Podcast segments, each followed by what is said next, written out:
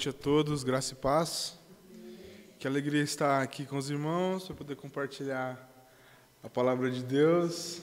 Muita satisfação estar aqui com vocês neste domingo. Então, meus, meus irmãos, é, como os irmãos já sabem, estamos fazendo uma trazendo uma série é, de sermões fundamentados é, que são fundamentos da fé cristã é, no qual o pastor Cláudio trouxe no, no, no domingo retrasado é, a respeito do, do que é o homem. O pastor Rodrigo trouxe o que é o pecado. E nessa noite é, eu gostaria de compartilhar com os irmãos sobre o que é a morte. É, mas falado nisso, é, qual morte? Que morte? A morte espiritual, morte para o mundo, morte para mim mesmo. É, é, a famosa, aquela famosa morte morrida mesmo. É a falência desse corpo presente aqui e na, aqui na Terra. Uns nem ligam tanto é, para a morte, é, outros desejam ela, outros é, fazem ela acontecer sobre a vida de outros, é, outros são aterrorizados é, pela morte, essa morte física do corpo aqui é, nesse mundo terreno. E falando em morte, é, eu me lembro quando eu era criança e eu descobri que, que a gente podia morrer. Eu descobri que eu, que eu podia morrer, na verdade. E aí e é engraçado que na vida a gente vai descobrindo coisas. E então lá fui eu perguntar para minha mãe a respeito disso. Porque na época eu devia ter talvez uns 4 ou 5 anos, eu não me lembro.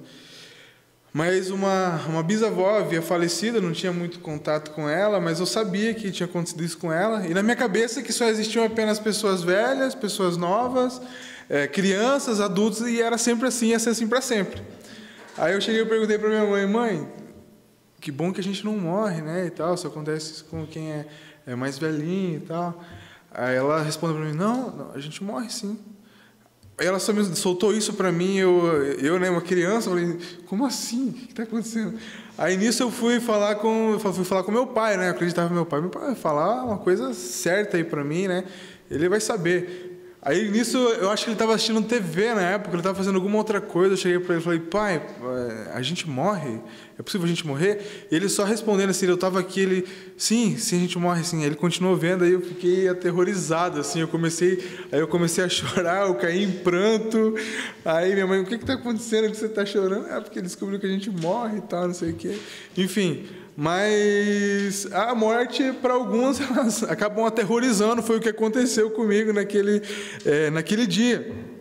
É, e a Bíblia é muito clara em questão da morte física e o que acontecerá depois dela, como por exemplo, nós temos a passagem de Romanos 3, é, 6, 23. Você que tiver a sua Bíblia, você pode abrir lá em Romanos, capítulo 6, versículo 23.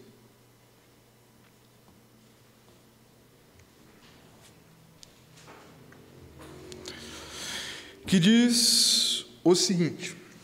É um, uma passagem bem conhecida, Romanos 6, 23. Você que está em casa também, muito boa noite para você. Seja muito bem-vindo, bem-vinda. Então, Romanos 6, 23 diz o seguinte: Porque o salário do pecado é a morte, mas o dom gratuito de Deus é a vida eterna em Cristo é, Jesus, o nosso Senhor.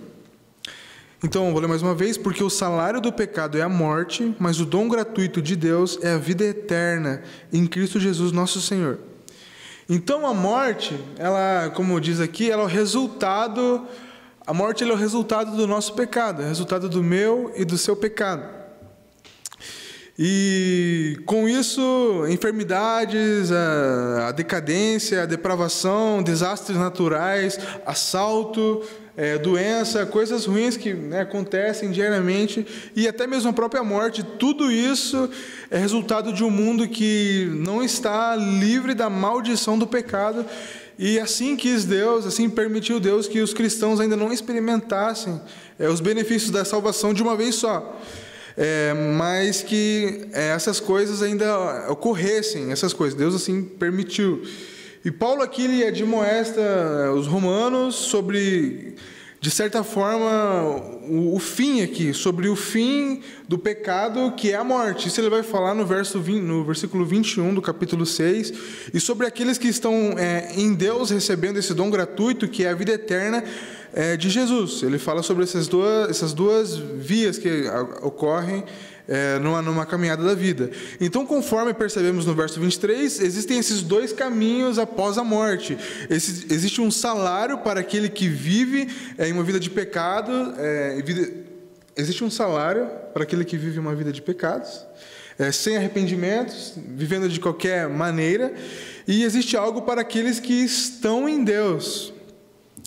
É, o comentarista William Hendrickson diz que a, a, a frase salário do pecado significa um salário pago pelo pecado. Semelhantemente, o dom gratuito de Deus significa o dom gratuito ou outorgado por Deus. O que o pecador tem é, granjeado como pagamento para o seu pecado é a morte em todas as suas formas, física, espiritual e eterna. No que se refere à vida eterna, ela é um dom inteiramente gratuito. É, sim, ela já foi comprada, não porém pelo pecador, mas por Cristo. Jesus para o pecador.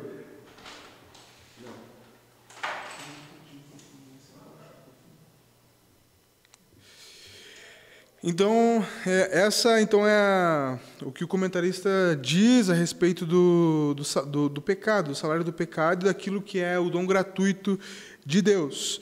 E é, o o teólogo aqui, Wayne Gruden, a respeito daqueles que morrem e vão para o céu, nas palavras de Gruden, ele diz que se temos a fé em Cristo, a Bíblia nos anima a não ver a morte com temor. É, uma vez que Cristo morreu para libertar aqueles que estiveram escravizados pelo medo da morte. Devemos ver a morte com alegria, sabendo que após isso nós estaremos com Cristo.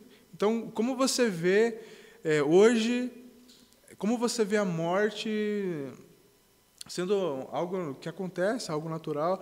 Como seu como você está preparado na sua mente a respeito disso?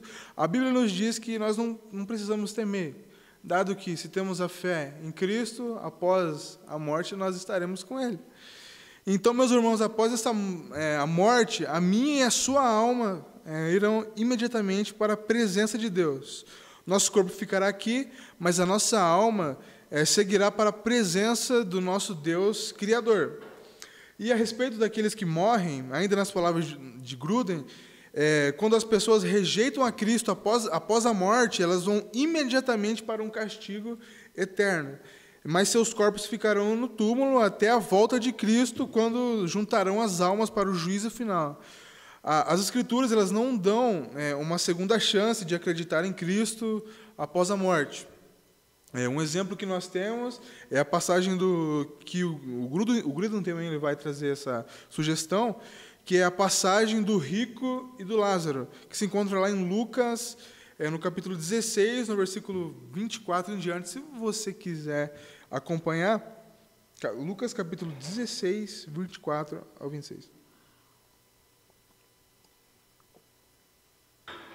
Que diz é, o seguinte: Então, gritando, disse: Pai Abraão, tenha misericórdia de mim, e mande que Lázaro molhe a ponta do dedo em água e me refresque a língua, porque estou atormentado neste fogo. Mas Abraão disse: Filho, lembre-se de que você recebeu os seus bens durante a sua vida, enquanto Lázaro só teve males. Agora, porém, ele está consolado aqui, enquanto você está em tormentos. E além de tudo, há um grande abismo entre nós e vocês, de modo que os que querem passar daqui é, até vocês não podem, e nem os de lá passar para cá. É, então, meus irmãos, a palavra de Deus é bem clara é, quanto à questão do, do pós-morte. É, então, o que é a morte? Né? Até estava brincando aqui o pessoal, é a ausência de vida? Sim, né? mas a morte é o resultado é, do nosso pecado, resultado de pecado, resultado da desobediência do homem. A palavra do Senhor nos diz também, lá em Hebreus 9, é, no versículo 27, é, o seguinte: Hebreus 9, no versículo 27, você que quiser acompanhar.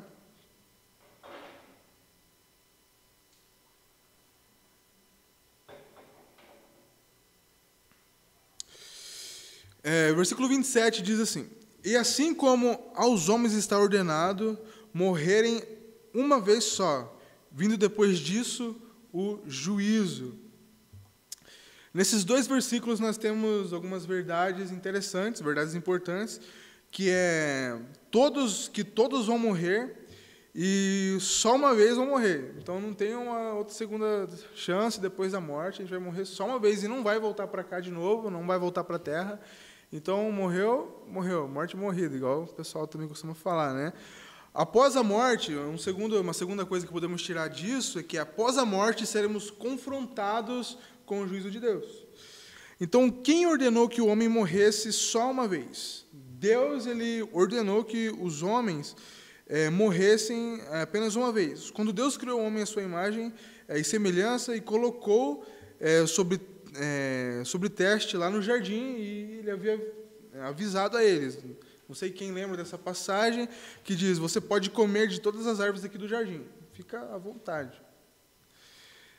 Mas dessa árvore do conhecimento do bem e do mal você não vai comer, porque se você comer, o dia que você comer essa árvore, certamente você vai morrer, você morrerá. Mas nós vemos as consequências do pecado lá em Gênesis 3, que é a queda do homem. É, o Adão e Eva eles acabam comendo daquele fruto, então, por consequência dessa desobediência, é, veio sobre eles e isso alcançou até hoje, alcança nós essa consequência, a morte. O homem desobedeceu a Deus e, como resultado, ele disse: Tu és pó e ao pó você tornará. Então a morte é resultado da desobediência de nossos pais é, da nossa própria desobediência também. Fazemos parte de uma raça que está debaixo dessa ordenação de Deus. Todos nós, porque pecadores, filhos de pecadores, membros de uma raça pecadora, estamos debaixo do salário do pecado, que é a morte. Você vai morrer um dia, eu vou morrer um dia, nós vamos morrer um dia. E é o autismo que determinou isso. A morte põe o fim à nossa existência aqui na Terra, nesse estado aqui, nesse mundo. E é Deus que faz assim, é, é Deus que fez assim como resultado da nossa desobediência. A morte, então, ela, de certa forma, ela vem de parte de Deus. Então, nós nascemos, crescemos, nós existimos, é, nós desenvolvemos, nós vivemos mas começamos a morrer desde o primeiro dia que nós fomos concebidos aqui na Terra. É o que nos aguarda no fim da linha e não há exceção para ninguém. Vamos enfrentar a morte porque está determinada por Deus. E aqui, dado essa essa situação do pós-morte, né, da morte, que é uma consequência é, de pecado e de desobediência, né, é, logo após isso virá o juízo de Deus. É uma segunda coisa que esse texto ali no, em Hebreus nos traz é que ele nos ensina que a morte é experimentada somente uma vez e só, só uma vez. E aos homens está ordenado isso. E uma vez não é duas.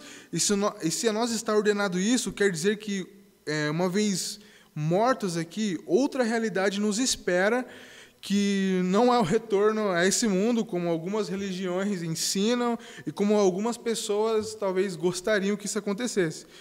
É uma oportunidade somente e não teremos outra. Você não terá outra oportunidade de viver aqui nesse mundo, aqui nessa esfera, nessa realidade, nesse planeta. Então só temos só temos uma vida aqui. E por isso a coisa mais importante da sua vida não é você ser próspero, a coisa que deve ser mais importante para nós, para mim e para você, não é sermos prósperos, sermos ricos, é arrumar um casamento, ter um carro, é uma casa, uma guitarra dos sonhos, um baixo dos sonhos, né? É, uma profissão é, legal, da hora, ser bonito, ser famoso, não. Essa não deve ser a nossa maior preocupação aqui na Terra. A coisa mais importante da sua vida é se preparar para esse momento, que é a morte, em que a sua existência terrena haverá de cessar aqui, e a quem crê, existe pessoas que creem no materialismo, e onde pensam que depois daqui já era. É, continuamos sendo matéria e não vai acontecer nada, não, a gente não vai pensar em nada, não vai ver consciência. É, mas é, seremos só apenas sendo, continuaremos sendo matérias, mas sem as, é, como eu disse, essas percepções químicas, porque para eles sentimos é, esses sentimentos que temos como amor, como alegria, consciência, são resultados de interações químicas do nosso cérebro. Tudo é químico, tudo é matéria, e tem gente que adoraria que fosse assim, porque significa então que você pode viver aqui de qualquer jeito sem se preocupar com a morte. Você pode ficar tranquilamente. Você quer tal coisa, você rouba tal coisa. Você quer viver uma vida de promiscuidade, você vive. É, você quer viver uma vida sexual com qualquer pessoa que você quiser, você vive. Você pode ser desonesto, usar os recursos que quiser para poder é, obter o que você quiser. Você pode, né, pensando nisso, no materialismo, que não existe uma outra vida depois, você pode trocar de mulher se você é uma pessoa casada, ou de homem também, você pode fazer como você quiser, que você não terá é, alguma consequência depois disso no, no pós-morte. É, você vive então como você quiser, pois se não há esse Deus, se não há um Deus e um juízo final, eu não tenho do que, a quem prestar contas. Mas essa mas apenas não tem razão para existir. A única razão que essa pessoa tem para existir é o hedonismo, que é a busca por prazer, que é que é uma realidade na nossa sociedade hoje, que é essa busca por esse prazer, se satisfazer, é, se realizar.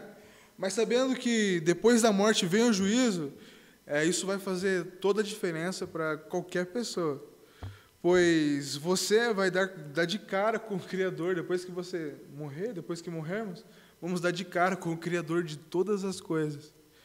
E aí, aí que a gente quer ver, né? O que, que vai acontecer, né? E depois da morte, quem poderá escapar de Deus? Quando passar por esse período da morte, essa passagem, quem conseguirá escapar de Deus? É? Não, não, ninguém.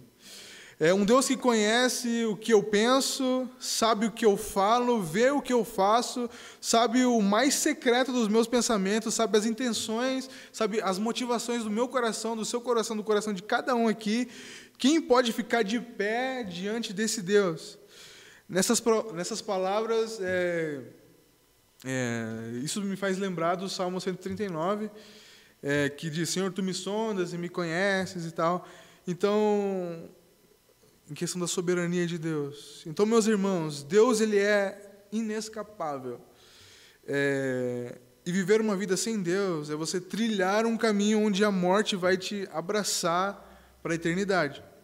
E imagina o que será viver uma vida é, sem Deus. O que é você ser em uma vida onde não terá um Deus para sempre com você, com você ali. No verso 28, ali de Hebreus, é onde eu havia falado, é, na parte B, porque a parte A cai numa parte de expiação ali, e essa parte vai ser com outro pregador domingo que vem. Mas na parte B diz que Cristo ele voltará. E ele aparecerá uma segunda vez, e não para tirar pecados, mas para salvar aqueles que esperam por ele.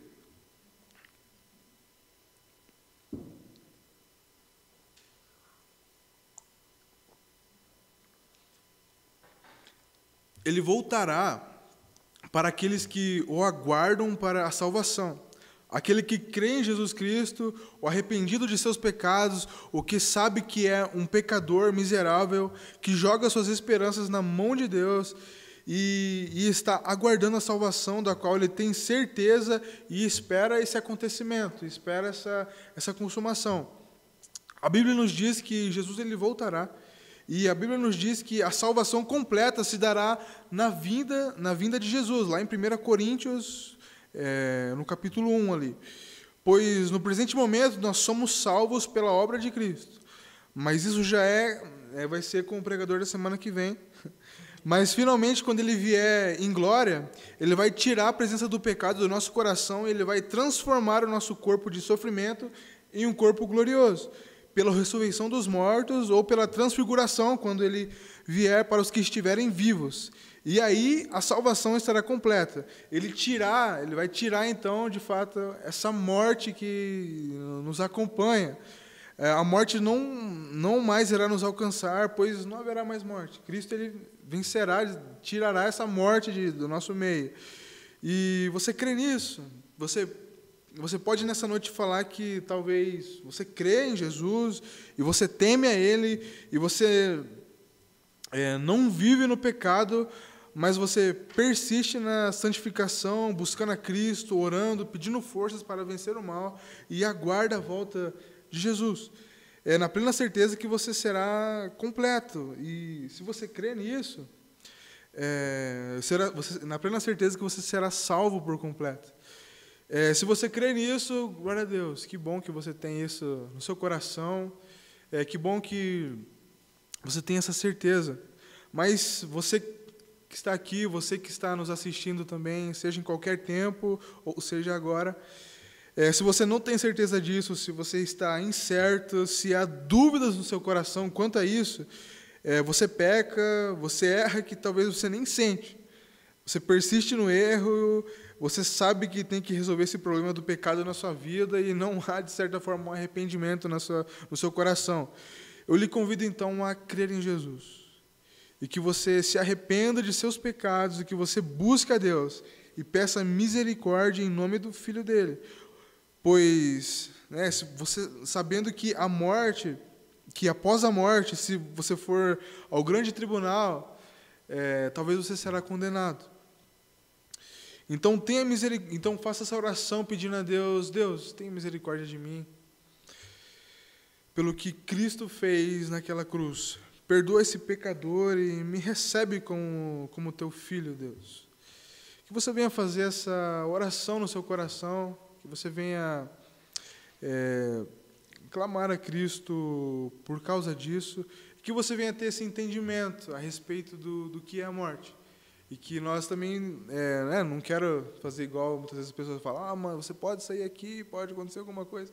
Mas você, que você venha ter esse entendimento no seu coração a respeito do que é a morte, que é a, por que acontece a morte. Por causa da desobediência, um dia lá dos nossos pais, lá é, Adão e Eva, e por causa também que nós somos, é, hoje, é, por causa do pecado, nós somos é, depravados por causa disso.